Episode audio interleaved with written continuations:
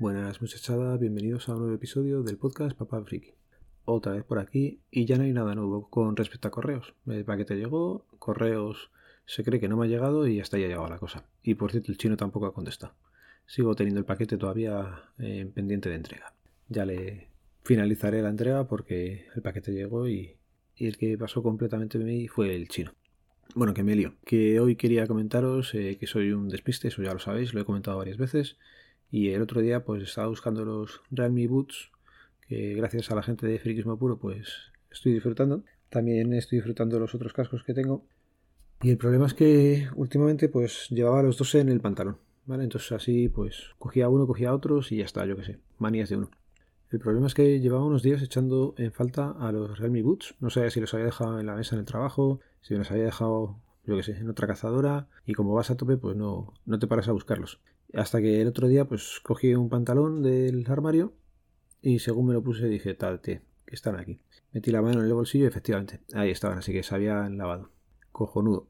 Nada, los abrí y limpitos estaban, pero no tenían batería, con lo cual, pues nada, digo, de perdidos al río, lo pongo a lavar y a ver qué ocurre. Oye, pues se pusieron a, cargar tranquilamente y los estoy siguiendo usando perfectamente. Parece que el sonido ahora está, está más limpio. Pues nada, eso que sepáis que, que por lo menos esta vez han sobrevivido. Nada, tengo yo la negra con, con los cascos y cuando salen volando a la alcantarilla o, los meto a la lavadora. Pero bueno, cosillas que van pasando. Venga, otra cosilla que quería comentaros. En el trabajo tengo un ordenador muy, muy, muy, muy, muy antiguo con una versión de Ubuntu, ¿vale? Creo que es hasta la 16, que ni siquiera está actualizada. Bueno, pues eh, había que hacerle unas labores de mantenimiento y no me acordaba ni de la contraseña del usuario ni de la contraseña del administrador del equipo. Madre mía. Las habituales que tengo puestas no funcionaban, así que bueno, pues vamos a mirar un poquillo por internet a ver qué, qué se puede hacer la idea era pues o no tener que, formatear y digo, bueno, pues si hay que trastear aquí un ratillo se trastea, pero me evito formatearlo, que además en un ordenador tan viejo pues lleva, lleva ratillo. Bueno, pues nada, es súper fácil. Solamente tienes que entrar en el modo recovery de Linux, ¿vale? Esto cuando estás arrancando, pues o teclas...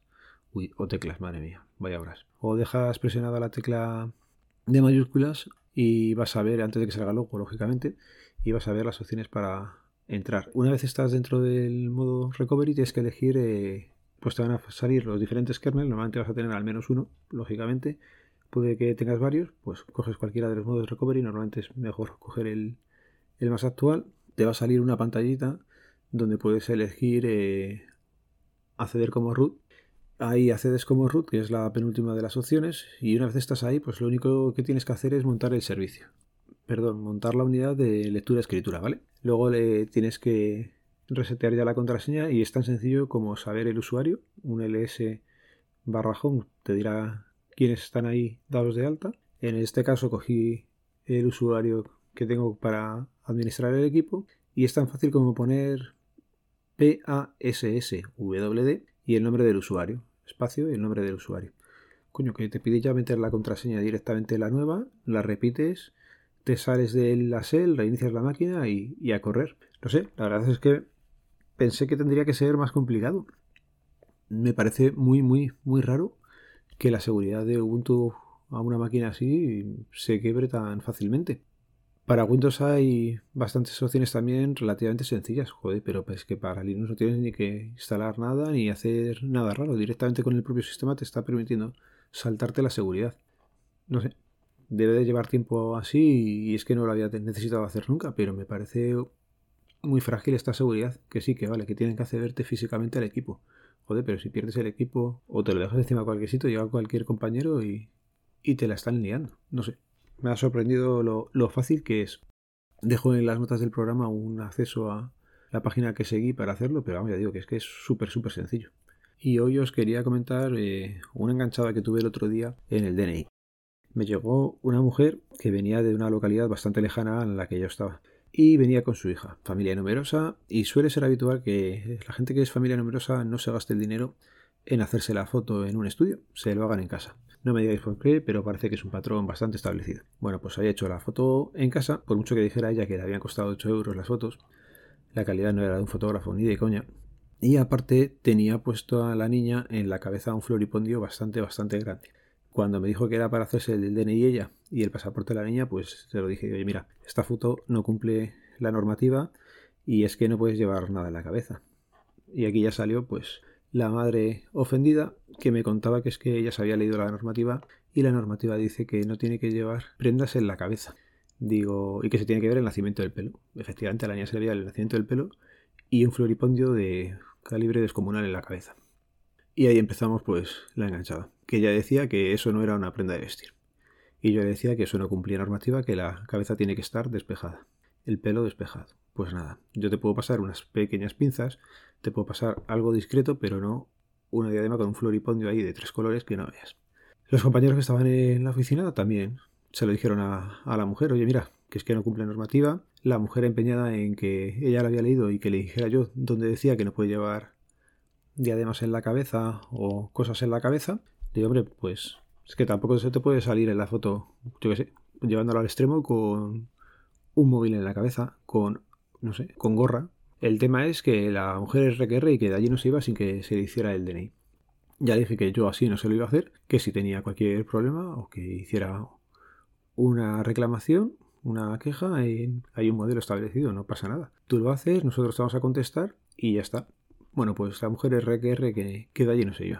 Terminé de hacerle el DNI y los compañeros pues intentaban dialogar con ella. Yo es el tema que dice Paco de aquí hay tomates. Yo se le dije lo que era y ya está. ¿No te quieres mover? Pues no te muevas, mira, aprovecho, voy al servicio, aprovecho, me tomo un vaso de agua y cuando vuelvas y sigues ahí, pues ya veremos qué hacemos. Pero normalmente se hubiera ido. El problema es que los compañeros, pues, eh, se metieron a seguir justificando nuestra postura, que es que no hay que justificarla, y la normativa es así, ya está. Total, que al final quería hablar con algún superior. Ya le dijimos que no había nadie. Y un compañero pues también decidió llamar al teléfono del jefe. Y ahí es donde viene ya pues el problema. El jefe en su casa siempre te va a decir, dale el DNI, porque él no es el responsable, ni el que lo está haciendo, ni, ni tiene nada que ver. Y ya preguntamos a ver si se puede o no se puede realizar un DNI con esas características. Ya sabéis cómo acaba la cosa. La mujer se llevó su DNI hecho. No se lo hice yo, se lo hizo un compañero, pero ya digo, no, no me sentí nada respaldado ni... No por los compañeros, pero sí por el jefe. Y te da ganas de decir, mira, aquí os quedáis y, y no volver a ese sitio, porque ya digo, te sienta, te sienta mal. Es eh, de los días que más cabreado he salido. Luego encima tienes que escuchar a la mujer decir, es que yo no quiero quedar de cabezona, pero si no lo pone, madre mía, madre mía, madre mía, qué control tiene que tener uno. Cosas que pasan. Luego también es cierto que cualquier otro día te lo pasas fenomenal con la gente. La gente normalmente, hay que decirlo, es bastante normal, aunque venga un poco acarajada, pero te lo pasas bien con la gente, se puede dialogar, es gente con la que a lo mejor en otro momento hasta te podrías ir a tomar algo con ellos, porque ya digo, viene gente bastante entretenida o bastante que mereciera la pena hablar con ella más de los cinco minutos que se tarda. Y otra como esta gente que es que mejor no cruzártelos en la vida, pero bueno. Y hasta aquí el podcast de hoy. Recordaros que el podcast pertenece a la red de sospechosos habituales, que tenéis el feed para seguiros a todos los que estamos en la red, es feedpress.me barra sospechosos habituales y comentar, bueno, estamos a final de febrero y a primeros de abril va a ser la Maratón Pop. Os voy a dejar ahora con una de la cuña que se ha curado esta gente ya, ir preparando ese fin de semana para escuchar todos los podcasts que podáis. Venga, os pongo la cuña y luego vuelvo a hablar. Maratón Pod está en marcha. Los días 17 y 18 de abril de 2021 tendrá lugar una nueva edición. Compartimos nuestro tiempo y, Y juntamos, juntamos nuestras nuestras voces para ofreceros 36 horas de podcast en directo. 36, 36. 36, 36 horas de podcast en directo. Nos podrás seguir a través de nuestra radio online En www.maratonpod.com y en nuestro canal de YouTube. Comunidad Podcast en estado puro. No lo olvides, Maratón Pod 21, 17 y 18 de abril. Te esperamos.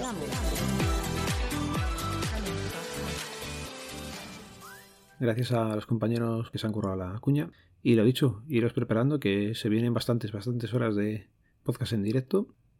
Y nada, si os ha llegado la desescalada, a disfrutarla con bastante cabeza. Si os toca estar todavía confinados, como me toca a mí, pues un poco más de paciencia, que esto poco a poco eh, tendrá que ir mejorando en algo.